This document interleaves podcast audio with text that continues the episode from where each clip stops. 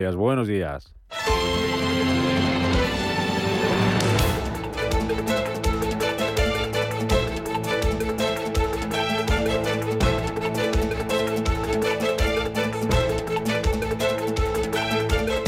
Capital Intereconomía, con Rubén Gil.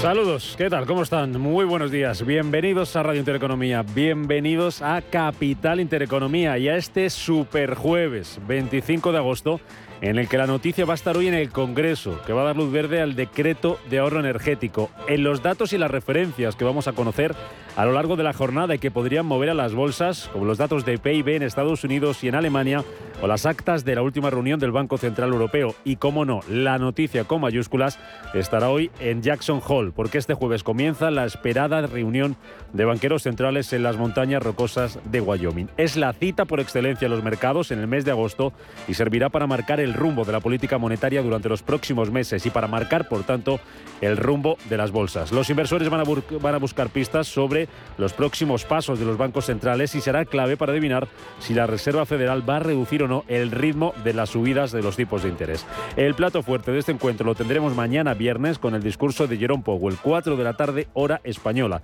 Lo esperado es que su mensaje mañana esté en línea con las últimas declaraciones de algunos miembros de la Fed, como Neil Kaskari ayer, reiterando su compromiso de mantener la inflación bajo control sin levantar el pie del acelerador. Allí en Jackson Hall no va a estar la presidenta del BCE, Christine Lagarde. En su lugar va a participar Isabel Schnabel, cuya intervención se espera para el próximo sábado. También estarán presentes otros banqueros centrales como Haruhiko Kuroda, el gobernador del Banco de Japón, y el del Banco de Inglaterra, Andrew Bailey, que no va a tomar la palabra. Las bolsas se la juegan, por tanto, en Jackson Hall, que podría servir de impulso para que la renta variable recupere la senda alcista. A la espera de lo que pase en esta cita y en medio de la indecisión, Wall Street se decantaba anoche por el verde, poniendo fin a tres sesiones consecutivas de caídas. Racha bajista de la que no pudo salir el IBEX 35. Ayer perdía los 8.200 puntos, con Repsol bajando más del 3% y Telefónica cerca de un 2%. De los grandes valores solo lograba subir Iberdrola, apenas lo hacía medio punto porcentual. Sexta jornada consecutiva, por tanto, a la baja para la bolsa española, la peor racha desde marzo de 2020, cuando se desató la crisis del coronavirus. Pero además de Jackson Hole, el menú para este jueves viene cargado de referencias. A las 8 de la mañana, en menos de una hora, vamos a conocer el dato definitivo de PIB del segundo trimestre en Alemania. Allí en Alemania, se va a publicar también hoy el IFO de confianza empresarial del mes de agosto. A las 9 en España tendremos los precios de producción. A la una y media de la tarde se publican las actas de la última reunión del Banco Central Europeo, la de julio, cuando el organismo subió los tipos de interés en 50 puntos básicos. Y de Estados Unidos nos van a llegar hoy dato anualizado del PIB, los beneficios corporativos, el gasto de consumo personal y las reservas de gas que podrían afectar a la cotización y al precio de esta materia prima que ayer volvió a subir en el mercado europeo más de un 11% hasta alcanzar los 289 euros por megavatio hora. A la espera de estos datos y a la espera sobre todo de Jackson Hole, las bolsas se decantan por el verde esta mañana. Tenemos subiendo a los futuros americanos un 0,34% arriba el futuro del Dow Jones, un 0,49% sube el futuro del SP500. Subidas también para los futuros europeos. Son de más de medio punto para el futuro del DAX y también de más de medio punto para el futuro del Eurostock 50. Y lo mismo tenemos en las bolsas asiáticas. En verde Shanghai subiendo un 0,6%. En verde también Tokio subiendo un 0,7%. En verde Hong Kong que ha empezado a cotizar hace nada. Ah, se han recuperado las operaciones que han estado suspendidas durante la madrugada por la advertencia de un tifón. Pues bien, está subiendo Hansen en Hong Kong más de un 1,1% y sube también un punto, un 1% el Kospi en Corea del Sur, donde el Banco Central de Corea del Sur ha subido esta madrugada los tipos. Lo ha hecho en un cuarto de punto hasta el 2,5%. Pendientes también un día más del euro que despierta esta mañana por en la paridad con el dólar. Está ahora mismo clavada 1,0001.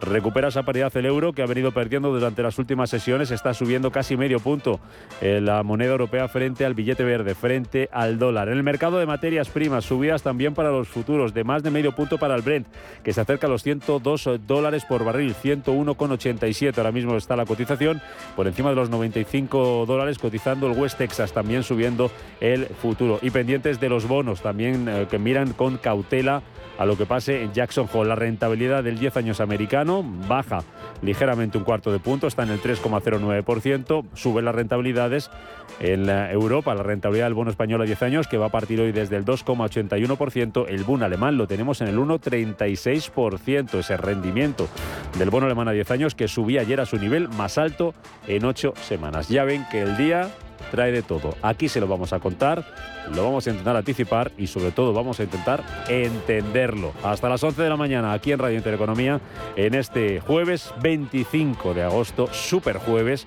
que nos deja estas otras noticias que nos cuenta ya en titulares Estefanía Muñiz. En Radio Intereconomía. Las noticias capitales.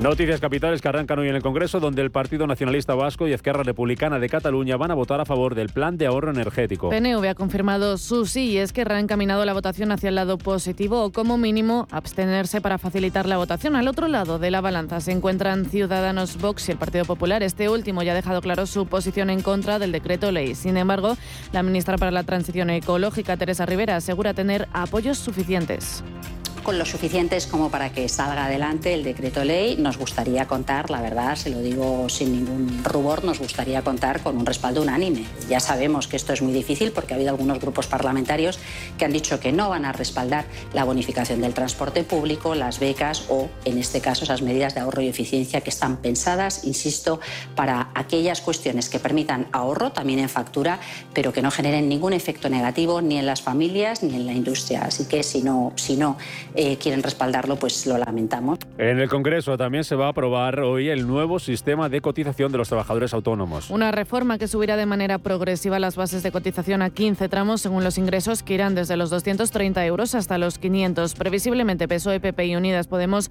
votarán a favor. En los micrófonos de Capital Intereconomía, Eduardo Abad, presidente de UPTA. Cada autónomo va a tener que pagar eh, y va a tener y va a poder elegir el tramo donde donde cotizar sin perder apenas, eh, creo, sinceramente, ningún tipo de protección social y haciendo que el que más eh, gana, es decir, el que más ingresos tiene, tenga una cotización eh, más importante y aquellos autónomos, prácticamente 2.300.000 con rendimientos de trabajo más bajos del SMI, van a tener una rebaja sustancial Alemania también aprueba su plan energético. Muy similar al español, los decretos a corto y medio plazo con el objetivo de ahorrar energía, entre otras medidas, apagar la iluminación de monumentos y publicidad por la noche, rebajar la temperatura de la calefacción y dejar de calentar los edificios públicos. Estas medidas de ahorro energético permitirán reducir el consumo de gas en aproximadamente un 2% y de aplicarse podría suponer un volumen de ahorro de unos 10.800 millones de euros en los próximos dos años. El precio de la luz va a bajar este jueves un 12%. Hasta los 382,11 euros el megavatio hora y se aleja de los máximos históricos de estos últimos días. El precio medio del pool se sitúa en los 161,88 euros. La hora máxima se registrará entre las 4 y las 5 de la madrugada, mientras que la mínima entre las 4 y las 5 de la tarde. En otro orden de cosas, Ford su renuncia a las ayudas del PERTE para el vehículo eléctrico. A la multinacional resulta complicado ajustarse a los plazos que ha fijado el Gobierno para beneficiarse de los 106 millones de euros, por lo que ha comunicado que sus planes de producción para España sufrirán un retraso. La compañía, eso sí, ha dejado claro su compromiso con la planta valenciana de Almusafes. Opel suspende cinco turnos de producción en Zaragoza por problemas de suministro. La compañía ha anunciado que ha paralizado la actividad en el turno de noche de este jueves y en los de mañana y tarde del viernes en las dos líneas, tanto la que ensambla el Opel Corsa, la 2, como en la 1 que fabrica el Citroën CR3 y el Opel Crossland. La actividad productiva se reanudará, se reanudará el lunes en el turno de mañana. UGT pide que el salario mínimo suba un 10%. El secretario general de UGT, Pepe Álvarez, ha exigido que el SMI suba un 10% hasta los 1.100 euros para compensar el alza de la inflación. De lo contrario, insiste, habrá movilizaciones en el sector privado a partir de septiembre. Nosotros vamos a ir a un proceso de movilización y vamos a ir a un proceso de coordinación eh, de estos eh, convenios a la hora de convocar las movilizaciones y por tanto en nuestro país veremos grandes eh, movilizaciones del sector privado con toda seguridad y las vamos a ver coordinadas y visibilizadas.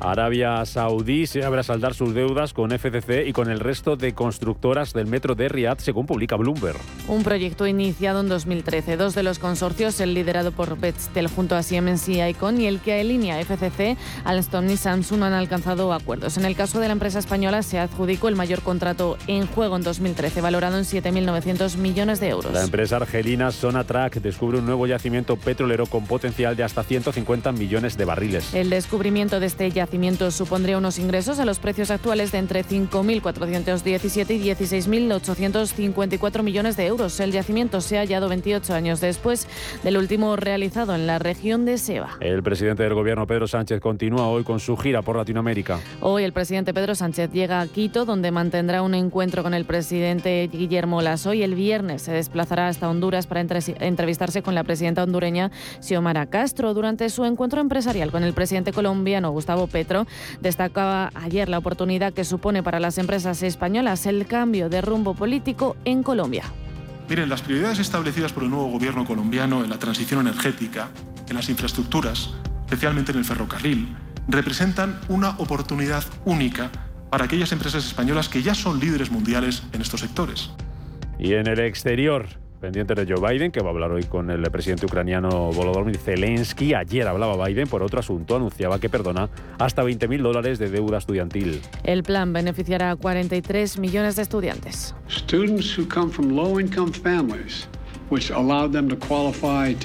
Perdonarán hasta 10.000 dólares por préstamo universitario para todos aquellos con rentas inferiores a 125.000 euros. En el caso de las rentas bajas, esa cuantía será recortada hasta 20.000 dólares.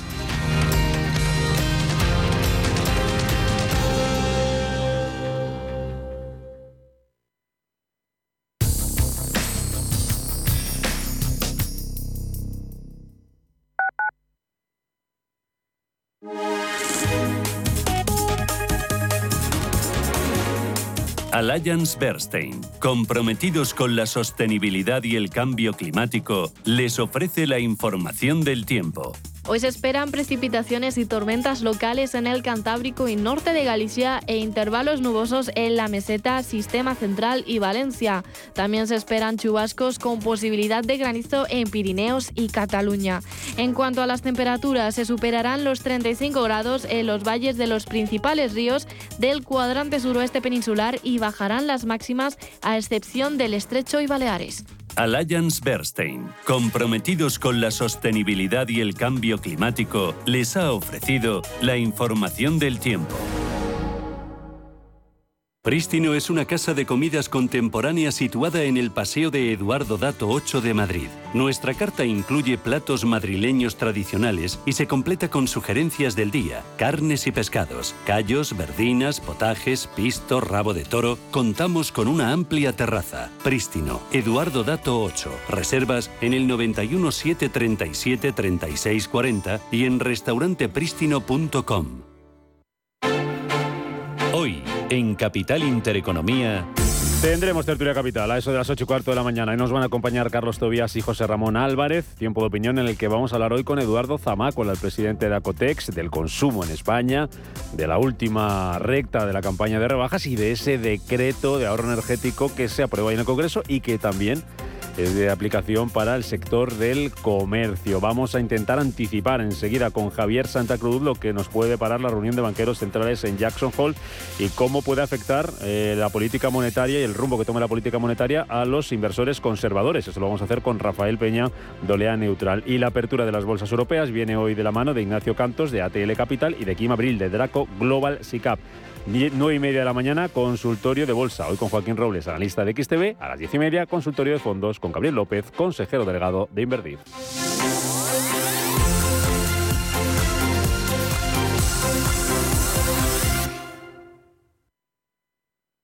Porque el futuro ya está aquí. Porque la inversión necesita transparencia. Porque existe un ecosistema digital. Porque las criptomonedas ya conviven con el dinero tradicional. Por esto y por mucho más, Radio Intereconomía ha creado My Economy. El espacio cripto de Radio Intereconomía. De lunes a viernes a las 3 de la tarde, My Economy. Los mercados financieros. Las bolsas más importantes. Información clara y precisa. Esto es Radio Intereconomía.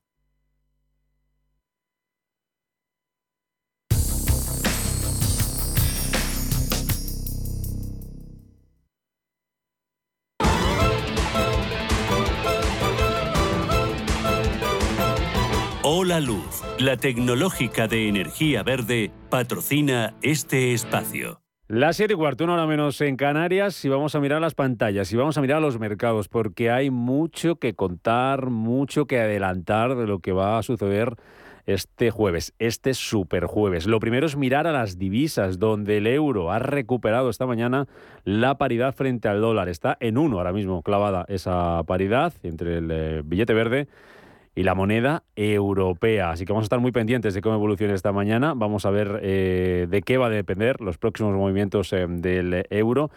Miramos también a las materias primas, muy pendientes del precio del gas, que ayer subía el de referencia en Europa, el futuro más de un 11%, 289 eh, euros por megavatio hora. Eh, sube también el petróleo, los futuros hoy al alza, algo más de medio punto porcentual, por encima de los 101 dólares y medio, el barril tipo Brent acercándose a los 95,5 dólares, el futuro del West Texas y los rendimientos de los bonos, el alemán a 10 años, eh, la rentabilidad, el rendimiento en su nivel más alto en ocho semanas. El boom en el 1,36%, el bono español a 10 años en el 2,81%. El que se relaja ligeramente esta mañana es el bono americano a 10 años, lo tenemos en el 3,09%. Todo esto muy pendientes de Jackson Hall, muy pendientes de lo que diga sobre todo mañana Powell y las bolsas reaccionando de forma dispar. Esta mañana, Paloma, tenemos subidas en las bolsas asiáticas pendientes de esa reunión de Jackson Hole y después de que hayamos conocido, muy buenos días, una nueva subida de tipos en Corea del Sur. Muy buenos días, Rubén. Pues sí, se van consolidando en Asia las subidas. En el tiempo real estamos viendo la bolsa de Shanghai subir medio punto.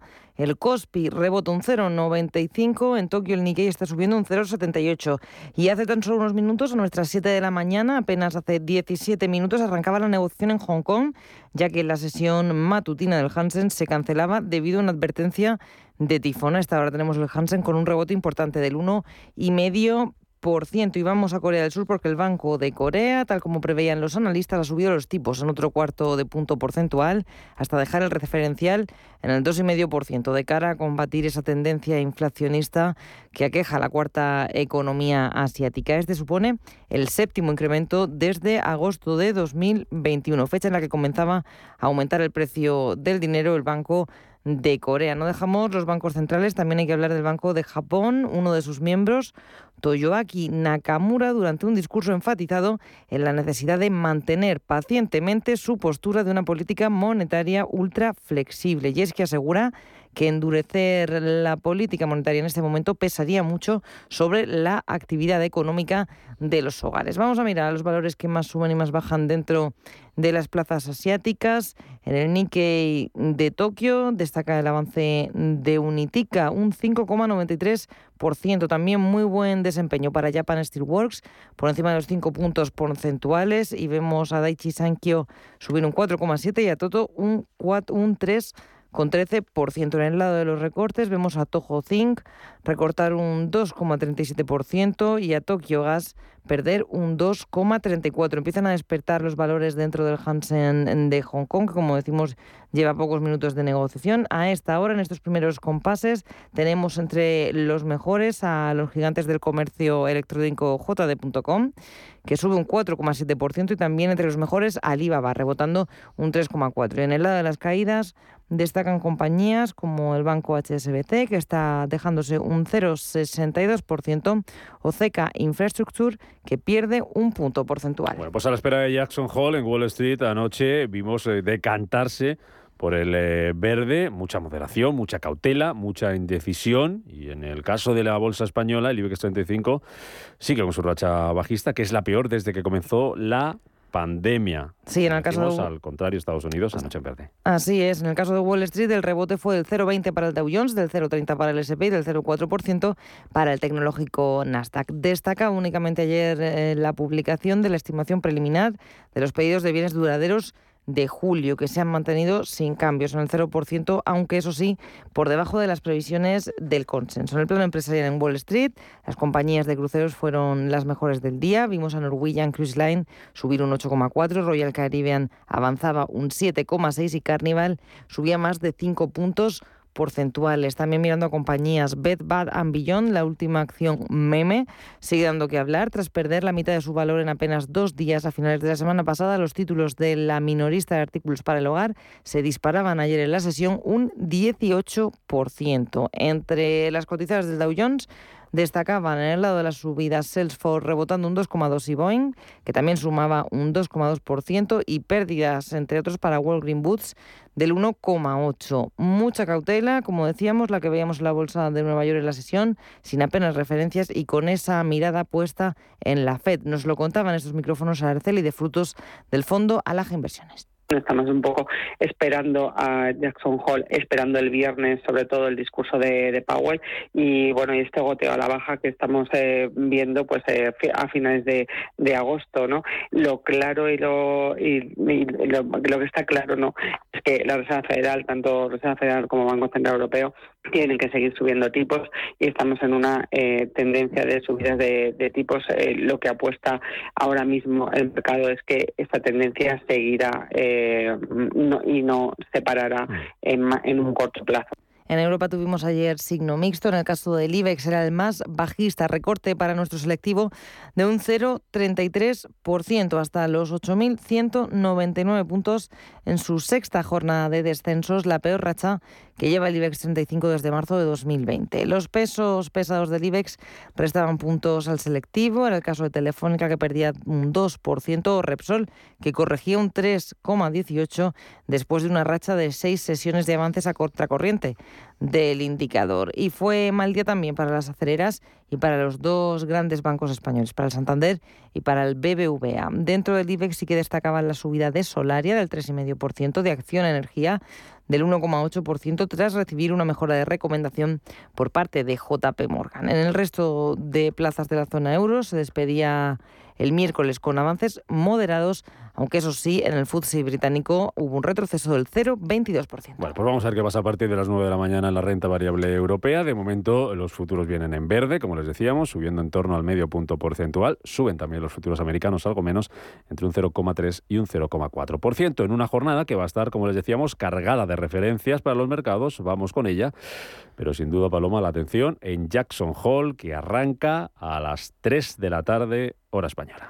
Así es, y empezamos mirando al viejo continente. Hoy se publica el dato de PIB final del segundo trimestre y la, encuentra, y la encuesta IFO en Alemania. Aquí en casa vamos a conocer el índice de precios de producción de julio y el Congreso, recordamos, vota el decreto de ahorro energético del Gobierno. Pero el plato fuerte en Europa va a ser la publicación de las actas de la última reunión del Banco Central Europeo. Como llevamos diciendo toda esta semana, en Estados Unidos hoy arranca el simposio de política económica de la Reserva Federal en Jackson Hole, cuyo programa incluye la ponencia sobre las perspectivas económicas de Jerome Powell. Será el viernes por la tarde en España y la participación de Isabel Schnabel, miembro del Comité Ejecutivo del BCE, en el panel de discusión Perspectivas de la política posterior a la pandemia que tendrá lugar el sábado. Andrew Bailey, gobernador del Banco de Inglaterra, ha confirmado la asistencia a la cita, aunque ha anunciado que no va a tomar la palabra. Y también estamos pendientes de saber cuándo comparecerá el gobernador del Banco de Japón. En Estados Unidos tenemos más referencias en el día de hoy. Como cada jueves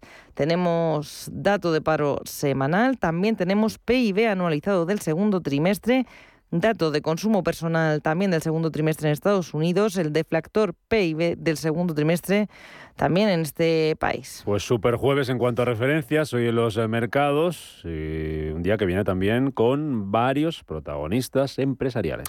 Sí, hay compañías que siguen presentando resultados. Hoy van a publicar cuentas de HR, aquí en Europa Delivery Hero, también Dollar Tree y Gap. Ayer al cierre de Wall Street hacían lo propio dos compañías. Por un lado, el fabricante de chips Nvidia, que en su segundo trimestre fiscal obtuvo un beneficio neto de 656 millones de dólares. Esto se traduce en un 72% menos que en el mismo periodo del año anterior. Tanto en beneficios como en ingresos, las cifras estuvieron muy por debajo de lo que se esperaba, lo que está haciendo caer las acciones en el mercado after hours un 4,5%. Tónica similar en Salesforce se deja ahora un 6,8% tras presentar un pronóstico para el año mucho más débil de lo esperado. Tenemos más protagonistas empresariales. Por un lado, Ryanair espera recuperar completamente su tráfico pre-COVID pese a la huelga de tripulantes de cabina en nuestro país, aunque eso sí avisan desde la aerolínea el nivel de incertidumbre con esa subida del precio del combustible y la inflación no les permite tener esa misma certeza en cuanto a los beneficios de la compañía. También noticia, Apple, la multinacional tecnológica, anunciaba el evento de presentación de hardware para el 7 de septiembre, fecha en la que todo apunta va a mostrar al público su nuevo modelo de teléfono iPhone, eh, iPhone además de otros dispositivos. Y vamos a mirar también a FCC porque Arabia Saudí, como ya contábamos, se abre a saldar las deudas con la compañía española y con el resto de constructoras del metro de Riyadh. Hola Luz, la tecnológica de energía verde, ha patrocinado este espacio. Número uno mundial en el ranking ESG de compañías eléctricas. Marca mejor valorada del sector. Primera opción del consumidor a la hora de contratar electricidad. ¿Y ahora? Ahora en Hola Luz lideramos una revolución para transformar 10 millones de tejados en energía 100% verde para el mundo. Es la revolución de los tejados. Hola Luz. Flovers es una plataforma de crowdfunding para invertir en fotovoltaica desde solo 1.000 euros. El proyecto Violeta es una oportunidad de inversión en la que darás un préstamo a un proyecto fotovoltaico situado en Aragón. Obtendrás una rentabilidad superior al 5%. Entra en flovers.com e invierte en este proyecto para mejorar el medio ambiente. Si te da por montar por fin tu propia empresa, Santander. Y si te da por hacerla más digital, más sostenible o llevarla al extranjero, Santambién. Sea cual sea tu proyecto, Santander te ayuda. Por si te da Santander. Por ti, los primeros. Llegan las ofertas límite del corte inglés. Solo los más rápidos podrán conseguir unas ofertas como estas. Fugaces pero increíbles. Hasta el domingo 28 de agosto. Llévate un televisor QLED Samsung con Smart TV que antes costaba 1.299 euros. Ahora por 999. Ofertas límite. Hasta el domingo en tienda web y app del corte inglés. Radio Intereconomía es la mejor plataforma para dar a conocer, relanzar y poner voz a su empresa. Nuestro equipo comercial le asesora para conseguir sus objetivos. Contacte con nosotros en el 91 999 21 21 o escribiendo a comercial@intereconomía.com. Radio Intereconomía, la radio de las empresas. Más bolsa, más empresa. Más Capital Intereconomía. Las 7 y 27 minutos de la mañana. Vamos a mirar a los periódicos. Empezamos eh, a esta hora, como siempre, con eh, la prensa económica de este jueves 25 de agosto. El diario Cinco Días titula hoy El precio de la vivienda nueva alcanza máximo histórico. Dice que supera los 2.000 euros por metro cuadrado de media por la menor oferta y el alza de los costes. Hace referencia también en esta información a que la segunda mano lleva las ventas de casas a niveles de la burbuja de 2008. Destacado también en el diario Cinco Días el tope al gas. Reduce un 20% la tarifa regulada de la luz. Añade que el gobierno asegura tener apoyos para el decreto de ahorro de energía tras abrirlo a modificaciones. Un decreto que se va a votar hoy en el Congreso junto al nuevo sistema de cotización de los autónomos los autónomos, dice cinco días, que el 69% de los autónomos pagará menos, con menos cuota, con ese nuevo sistema. También hemos destacado en la portada de cinco días que Colonial dispone de 2.600 millones de euros listos para realizar compras, que los hoteles suben precios el 21,7% y se llenan como en 2019 y que la caída del euro atrae a los turistas de Estados Unidos. En clave empresarial, en la portada de cinco días vemos que Ford retrasa su inversión en Almusafes y renuncia al dinero del PERTE. Uso exige un alza del 6,5% para retirar retirar la huelga en Express y Ayesa adquiere Ibermática para crear un gran grupo tecnológico. Esta es precisamente la noticia con la que abre hoy eh, su portada al diario Expansión. Ayesa compra Ibermática para competir con Indre, con Accenture. Dice que el nuevo grupo, valorado en 400 millones, busca ser líder en consultoría tecnológica. También vemos en la portada del, del diario Expansión que el turismo roza ya los niveles pre-pandemia. Se hace eco de esas pernoctaciones hoteleras que conocíamos ayer, que aquí les contábamos los 42,3 millones durante el mes de julio. Dice también la portada de expansión que las Teleco lanzan una nueva ofensiva comercial en España, que Japón construirá siete plantas nucleares en España y que las Big Tech temen por una fuga de talento por la vuelta a la oficina. Y terminamos el repaso por la prensa económica de este jueves con el diario El Economista. Lo más destacado en su portada, Ford retrasa sus inversiones en Valencia y renuncia al PERTE. Dice que desestima 106 millones en ayudas por actualizaciones en la producción. La fotografía para la ministra de Transición Ecológica, Teresa Rivera, dice que el decreto saldrá adelante, que el Gobierno consigue los apoyos de PNV y Izquierda tras abrir la puerta a la posibilidad de modificar la norma para lo que tendría que tramitarse en forma de proyecto de ley. Dos asuntos más de la portada del Economista. La Unión Europea abona a Putin un 89% más por la energía desde la invasión rusa y una Fed más agresiva en Jackson Hole llevará el bono al 3,7% en un mes, dice el economista. Llegamos a las 7 y media de la mañana, hora menos en Canarias. Noticias hasta ahora con Estefanía Muñiz y con Raquel Ramos.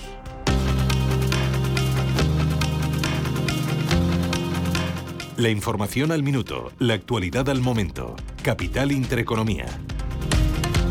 El Congreso aprobará este jueves el plan de ahorro energético. El decreto saldrá adelante gracias al apoyo de los socios del Gobierno, como el PNV o Esquerra. En la Cámara Baja también se votará hoy el nuevo sistema de cotización de los autónomos que entrará en vigor el año que viene. Eduardo Abad, presidente de UPTA, en los micrófonos de Radio Intereconomía.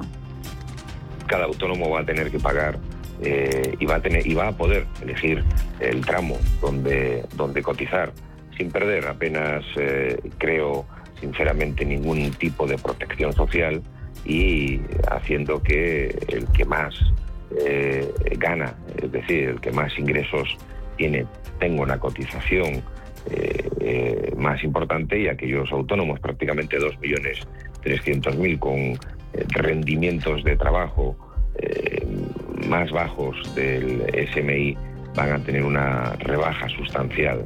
El Gobierno no descarta prorrogar más allá de diciembre los abonos ferroviarios y la ayuda al combustible si se considera útil y necesario, lo ha asegurado la ministra de Transportes Raquel Sánchez. En lo que respecta al abono, 330.000 personas se han registrado en la web de Renfe. Lo que sí descarta el Gobierno de la mano de la vicepresidenta tercera Teresa Rivera es un racionamiento de energía en España en invierno gracias a las medidas adoptadas para reducir el consumo. Eso sí ha subrayado que ese racionamiento energético podría ser factible en países como Alemania o Austria. El precio de la luz baja este jueves un 12% hasta los 382,11 euros el megavatio hora y se aleja de los máximos históricos de estos días. El precio medio del POL se sitúa en los 161,88 euros hora el megavatio, siendo el máximo entre las 4 y 5 de la madrugada y el mínimo entre las 4 y 5 de la tarde. El déficit del sector eléctrico supera los mil millones en junio tras la aprobación del tope para los precios del gas que se usa para generar electricidad. Junio se salda con unos ingresos de 6.025 millones y unos costes de 7.077. Eslovenia bajará al 9,5% desde el actual 20% el IVA que se aplica a la compra de electricidad, gas natural, leña y calefacción a distancia, una medida que estará en vigor desde el próximo septiembre hasta mayo de 2023 para aliviar la carga económica de los consumidores durante el invierno. La ministra de Transportes, Raquel Sánchez, ha señalado que no es el momento para implantar peajes en las autovías y niega rotundamente que el Gobierno haya dado un paso más para retomarlo, sino que se sigue trabajando en lo establecido en el anteproyecto de ley de movilidad sostenible. El Uribor sigue subiendo y alcanza el 1,4% en su tasa diaria, lo que supone su mayor nivel desde finales de marzo de 2012. Con seis subidas consecutivas, la media provisional para agosto se situaría en el 1,14%. Ford renuncia a las ayudas del PERTE para el vehículo eléctrico por no llegar a los plazos marcados por el Gobierno, así que ha anunciado que que retrasa esos planes de producción para España y no beneficiará de los 106 millones de euros del PERTE. Eso sí, ha destacado que seguirá con el proyecto de Almusafes en Valencia.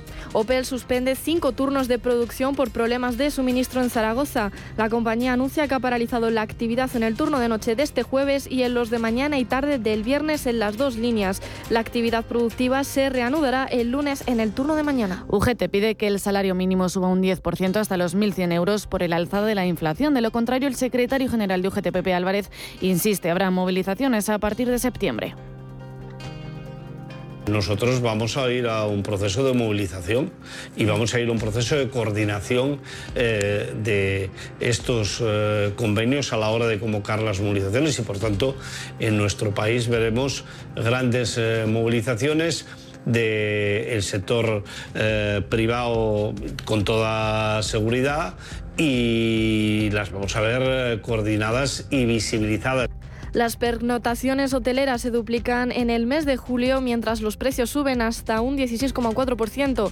Han aumentado el pasado mes de julio el doble con respecto al mes de julio de 2021. Los datos han pasado desde los 26,3 millones de estancias de julio del año pasado hasta los 42,3 millones del pasado mes de julio. Jorge Fernández y Cristina Pedroche no presentarán el evento Cripto en Madrid tras el aviso de la CNUM de que participarán varios chiringuitos financieros. El evento se celebra el próximo sábado 27 de agosto.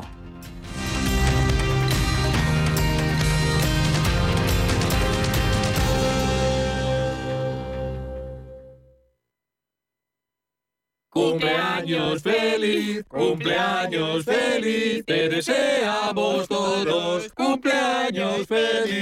En Cine Yelmo cumplimos 40 años y con motivo de la vuelta al cole ampliamos nuestra promoción. Consigue ya cuatro entradas por solo 19 euros con 90. Son válidas todos los días y hasta el 20 de octubre. Date prisa, unidades limitadas. Más información en yelmocines.es. Indra ha presentado su candidatura para participar en el desarrollo de una fábrica pública de aplicaciones con la que el Gobierno pretende digitalizar determinados servicios públicos, un proyecto que se financiará con fondos europeos y que asciende a los 31 millones de euros. Si mantienes la cabeza en su sitio, cuando a tu alrededor todos la pierden, si crees en ti mismo cuando otros dudan, el mundo del trading es tuyo. Trading 24 horas, un sinfín de oportunidades. Cuando ves la oportunidad, IG. Todas las operaciones conllevan riesgo. 76% de las cuentas de inversores minoristas pierden dinero en la negociación de CFD con este proveedor. Debe considerar si comprende el funcionamiento de los CFD y si puede permitirse asumir un riesgo elevado de perder su dinero. ¿Es usted un perjudicado por la debacle del Banco Popular? Sepa que la vía civil está bloqueada tras la sentencia del Tribunal de Justicia Europeo. En Durán y Durán Abogados tenemos una alternativa a través de la vía penal. Si es usted un afectado y desea seguir luchando por la recuperación de su inversión, llámenos al 983 3020 o entre en duranyduránabogados.com. Le ayudaremos. Antes de que amanezca te acompaña, escucha y ameniza las mañanas en Radio Intereconomía. No olvides participar los últimos viernes de cada mes en nuestro sorteo con grandes regalos y obsequios llamando al 91 53 318 51. Antes de que amanezca, con Willy Sancho Muela, de martes a viernes de 6 a 7 de la mañana en Radio Intereconomía.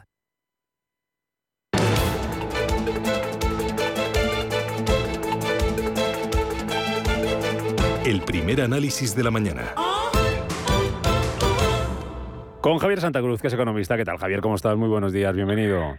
¿Qué, tal, Rubén? ¿Cómo estamos? Buenos días. Muy pendientes de muchas cosas este superjueves, que nos viene con un montón de referencias, pero que nos viene sobre todo con algo que estaban esperando las bolsas durante todo el mes de agosto, que es esa reunión de Jackson Hole, de banqueros centrales, que comienza hoy a las 3 de la tarde, con el plato fuerte mañana, el discurso de Powell. ¿Esperas mucho, poco, nada de esta reunión, de este fin de semana? Pues no, no espero demasiado, es decir, este tipo de reuniones eh, no son más eh, lo que parece que lo que realmente suelen ser. a lo largo de los últimos años se ha visto como los discursos no eran originales, sino que eran la reiteración de lo que los banqueros centrales estaban diciendo en cada momento del tiempo. Y en este caso sí que lo que se puede ver es el esfuerzo conjunto, especialmente de, los eh, de los bancos centrales más inflacionistas, como es el caso del Banco Central Europeo, por eh, recuperar una cierta credibilidad en su discurso y, especialmente arrimarse un poco a la Fed de, con todo el manejo que está haciendo de manera anticipada desde los meses de abril-mayo de subidas de tipos de interés y en cierta manera poderlo replicar de, la, de una forma parecida en sus eh, jurisdicciones correspondientes. Y de ahí es de donde, por ejemplo, pues ha surgido la expectativa en el mercado de que en octubre el, el Banco Central Europeo eh, la subida de tipos de interés que haga sea de, de 100 puntos básicos y no de 50. Mm, eh, los bancos centrales en el punto de mira. A ver qué hace la Fed, pero nos está, no sé si nos estamos olvidando un poco de de lo que puede hacer el Banco Central eh, Europeo. Tenemos eh, al euro, que no sé si lo va a mirar mucho, lo está mirando mucho el BCE, le preocupa más la inflación, imagino, y no sé si hace bien, hace, hace mal. Hoy, bueno, jugando, coqueteando con la paridad, ha llegado a recuperarla durante algunos momentos de la madrugada, finalmente otra vez está, está por, por debajo. ¿Va, a hacer algo el, el BCE para, para que no se siga debilitando el euro? ¿O esto a lo mejor, en cierto modo, eh, nos puede llegar hasta, hasta interesar? No, no, ni, de ninguna de las maneras.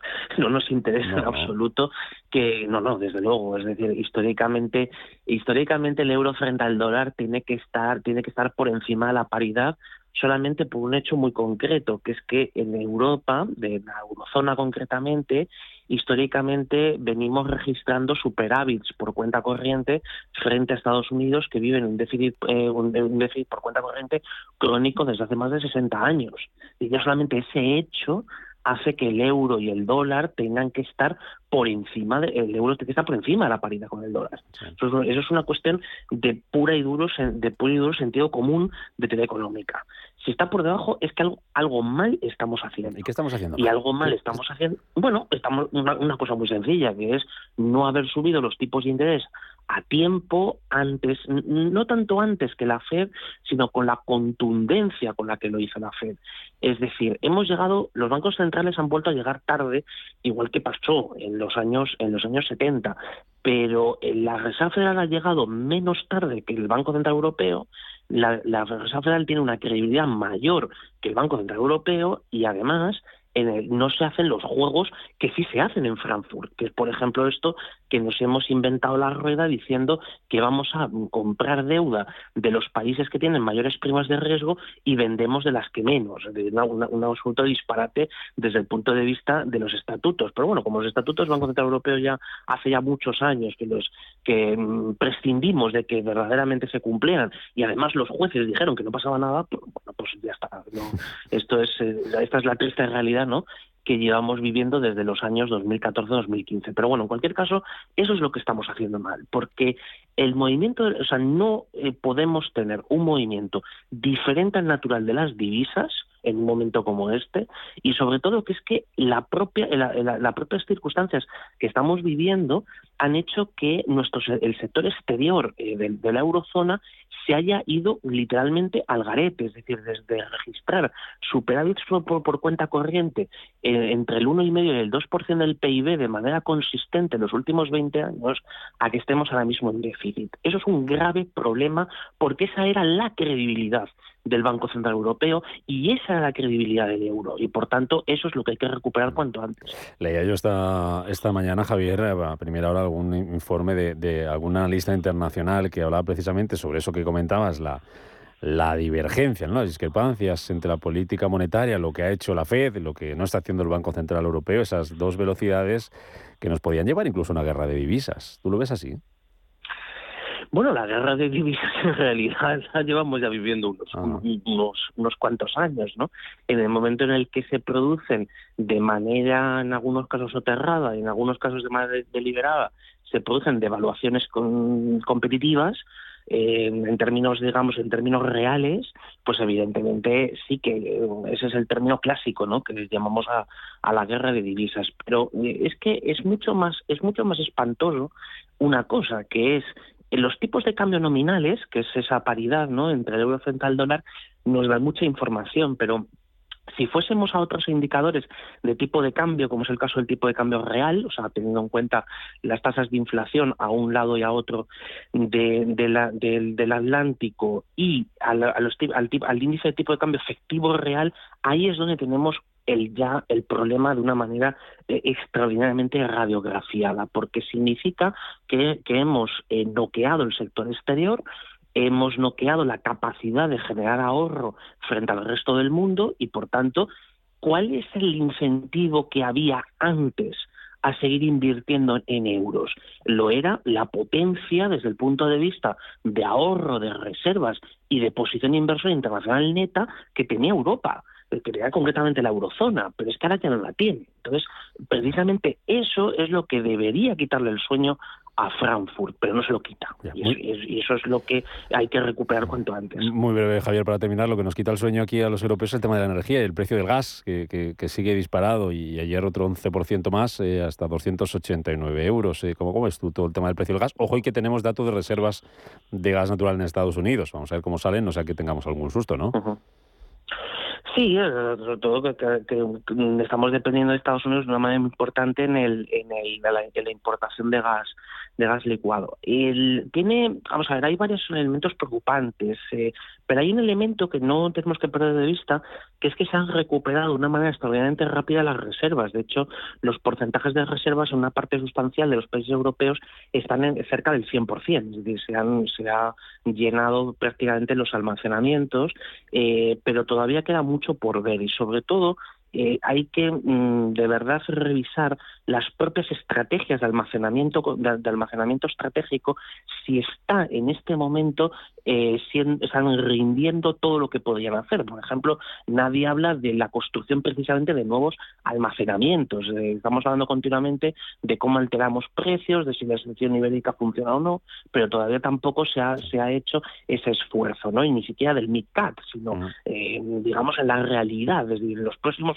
cuatro, cinco, seis meses dónde podemos almacenar gas porque nos va a hacer falta. Javier Santa Cruz, economista, gracias por este primer análisis de hoy jueves en el que nos va a deparar mucho la actualidad. Gracias por ayudarnos a entenderlo. Un placer, un Hasta la próxima. No fiesta, no life. No game, no life. No risas, no life. No one, no life.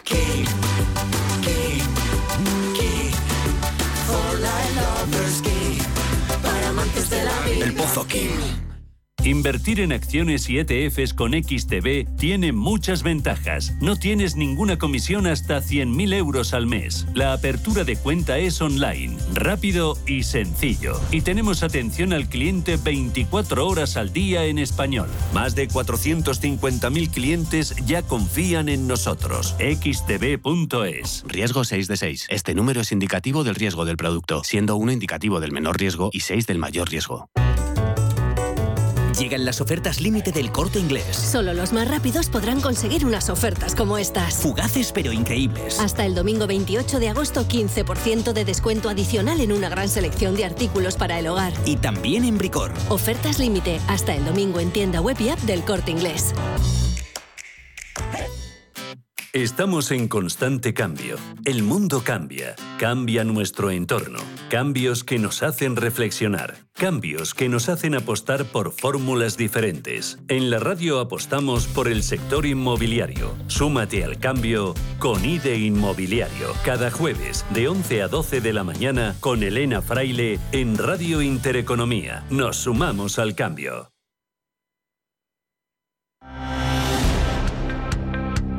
Capital Intereconomía, gestión, finanzas, empresas. 7.47 minutos eh, de la mañana, al menos en Canarias. Seguimos contando información aquí en, eh, Radio Intereconomía, en Capital Intereconomía. Y lo siguiente es contar lo que están contando a su vez hoy los eh, diarios nacionales y los diarios internacionales. Raquel Ramos, buenos días de nuevo. Buenos días, pues comenzamos los diarios nacionales con El Mundo, en el que encontramos una imagen en portada de Pedro Sánchez junto con Gustavo eh, Petro durante su gira por Latinoamérica que empezó ayer en Colombia eh, para estrechar los lazos con la región y situarse como líder de referencia de los nuevos gobiernos de izquierda. También otro titular sobre Moncloa que prepara el terreno ante un invierno muy duro en el que el Ejecutivo logra los apoyos para mantener el límite del aire acondicionado y advierte que es imprevisible la evolución de la crisis energética y prepara un plan para septiembre con ahorros de más calado. Eh, sobre eh, los empresarios y autónomos que rechazan también una quinta subida del salario mínimo en el que la presidenta Díaz anunció que eh, su objetivo está en incrementarlo más allá de mil euros. Sobre la situación en Ucrania, reprende a España y le urge enviar más armamento, por lo que Defensa promete mandar vehículos acorazados, misiles de defensa, artillería y combustible. El diario ABC abre con un titular también sobre Moncloa en el que promete más ayuda militar tras la enésima queja de Kiev, en el que amplía con esto eh, diciendo que eh, em, enviará a España 20 blindados, equipamiento invernal y adiestrará a tropas ucranianas. También una imagen más de Sánchez en Colombia con el presidente Petro a su llegada ayer al Palacio Presidencial de Bogotá y bajo un titular en el que Sánchez se ofrece como hombre de paz en Colombia.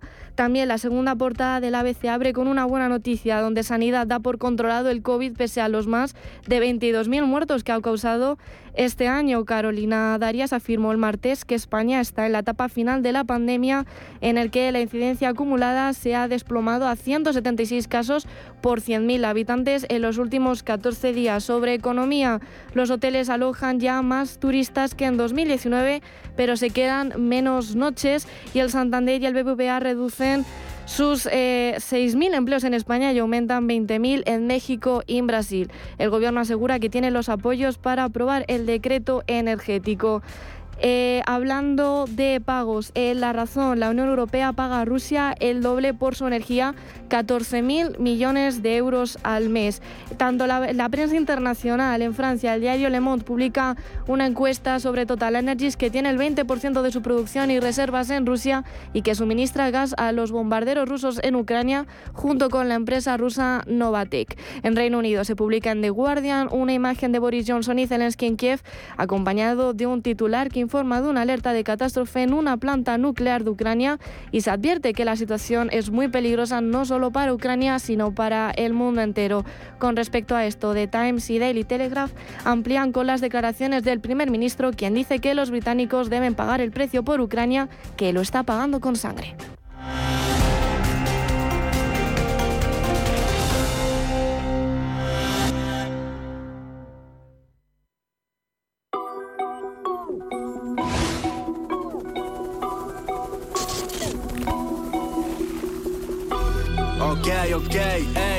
En un contexto en el que la transición ecológica se ha vuelto característica capital para las empresas, las criptomonedas han sido protagonistas de titulares y textos en los que se cuestiona su poco compromiso para acabar con el cambio climático, realidad que Javier Pastor, director de comunicación de Bit2Me, desmiente sobre el Bitcoin. Bitcoin no es contaminante. Bitcoin es eh, el primer commodity, no como el oro, porque el oro sí que es contaminante, la extracción de oro. Pero Bitcoin tiene el potencial de subsidiar energías verdes. Eso es lo que en lo que estamos ahora, ¿no? Hablando con, empresas energéticas para, para ver de qué manera se puede monetizar esa energía que no es utilizada y que viene y que procede de energías verdes. La clave reside en el tipo de energía y no en la cantidad. Pero ¿por qué se producen tan poca energía con las criptomonedas con energías verdes? ¿Por qué es necesaria tanta energía? Principalmente por la cantidad de operaciones matemáticas necesarias para proteger el criptoactivo. Depende más de la fuente de energía. Imaginémonos que yo soy un minero y, y en la Unión Europea la energía eh, que viene del gas o que viene del carbón o que viene de otras energías contaminantes está penalizada. Pues si yo como minero utilizo esa energía para minar Bitcoin, estoy, estoy desincentivado a hacerlo porque me va a costar más caro, porque va a estar penalizada esa energía. Sin embargo, eh, sucede justo lo contrario con las energías renovables. Eh, los gobiernos que incentiven ese tipo de energía y cuenten con minería de Bitcoin van a poder subsidiar el coste que tiene desarrollar y mejorar ese tipo de, uso de energía. ¿no? Eh, Bitcoin utiliza Proof of Work. Proof of Work es, es, en español prueba de trabajo, consiste en que los chips que llevan las máquinas de minería, que son los SHA-256, que tienen la capacidad de buscar soluciones eh, criptográficas, un resultado eh, que obligatoriamente tiene que empezar ese SHA, que, que son el resultado, un hash, ¿vale? Que sería la huella dactilar, tiene que empezar con X número de ceros. Esa es la dificultad de minado. ¿vale? Entonces, las máquinas, para demostrar que efectivamente están eh, buscando ese número, donde hay miles, cientos de miles de máquinas trabajando al mismo tiempo, buscando esa solución para dar seguridad a la infraestructura, tienen que consumir energía, le tienen que alimentar de energía esos chips que están constantemente haciendo operaciones matemáticas. Por esa razón, las criptomonedas y los criptoactivos, y en especial el Bitcoin, es sin duda compatible con la sostenibilidad y la transición ecológica, ya que la criptomoneda tiene la capacidad de subvencionar energías renovables. En el caso de Bitcoin, que utiliza Proof of Work, la prueba de trabajo, eh, que sería el, criptoactivo principal.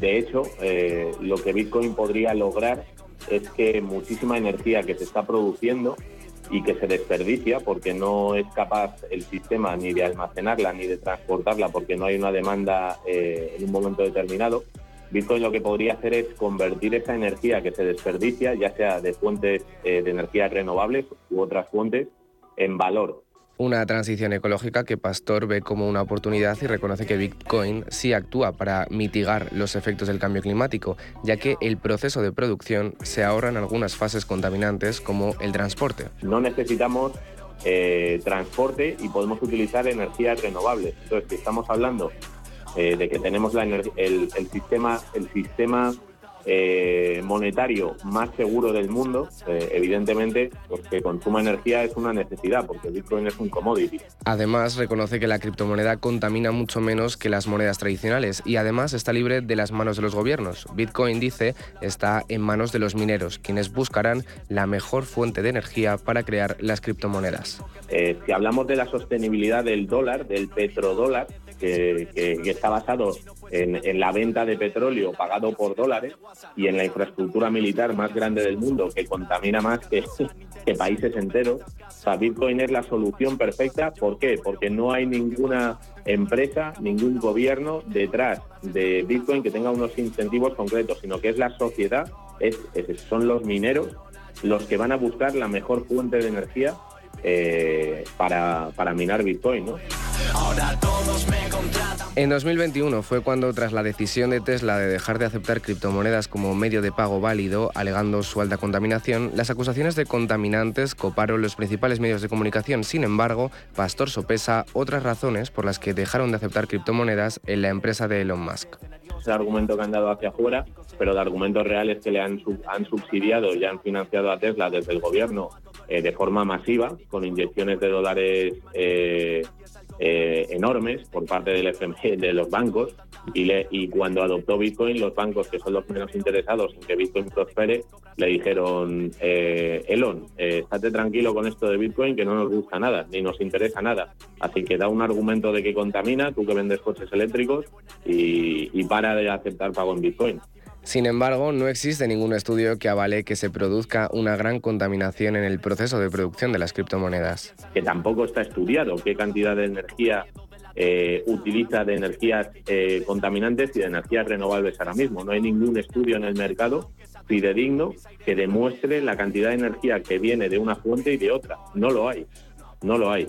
Y más a partir de que China prohibiese la minería en, China de Bitcoin, no por la contaminación, sino porque van a lanzar el, la CBDC, el yuan digital, y lo que quieren es tener una moneda del Banco Central para controlar a toda la población, lo que consumen y lo que no consumen. Además de no existir ningún tipo de estudio, no existe tampoco ningún tipo de protocolo de control que permita a los usuarios de las criptomonedas saber si la energía utilizada para crearlas es verde.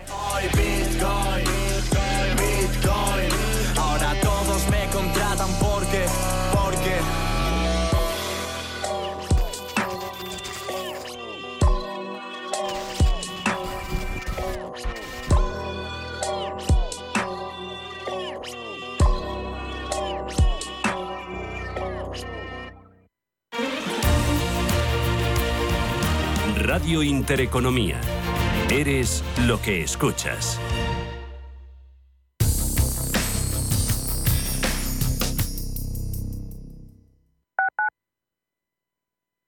¿Quieres ser agente de CoinMotion? Operador europeo regulado oficialmente por la FinFSA de Finlandia. Recomienda nuestros servicios criptofinancieros con la seguridad de estar registrados por una autoridad financiera en Europa. Más de 10 años de experiencia en el sector de criptoactivos y la licencia de medios de pago nos avalan. Conócenos en coinmotion.com. Recuerde, la inversión en criptoactivos no está regulada. Puede no ser adecuada para los inversores minoristas y perderse la totalidad del importe invertido. Es importante leer y comprender los riesgos de esta inversión que se explican detalladamente en coinmotion.com barra publicidad cripto. WeCity es la plataforma de inversión inmobiliaria mejor valorada de Europa. Con WeCity, nuestros inversores ya han obtenido rentabilidades netas anuales superiores al 15% en plazos de entre 6 y 18 meses. ¿A qué esperas para rentabilizar tus ahorros? Llama al 628 53 40 63 o entra en wecity.io. Restaurante Inari Moraleja, tu japonés del Soto de la Moraleja junto al restaurante Kionansui. Comprometidos con la calidad, comprometidos con su seguridad. Reservas y pedidos en el 910-070356 o en grupoinari.es, un restaurante del Grupo Inari. Los nuevos conceptos energéticos son ya un presente. Por ello, en Radio Intereconomía nos sumamos cada semana a I Verde, un programa sostenible y eficiente, productivo e innovador en el que analizamos etiquetas tan conocidas como eco, cero, bajas emisiones, descarbonización o renovables. Recíclate cada martes de 2 a 3 de la tarde en Radio Intereconomía con José Luis Pichardo y descubre el futuro más verde. Radio Intereconomía. Eres lo que escuchas.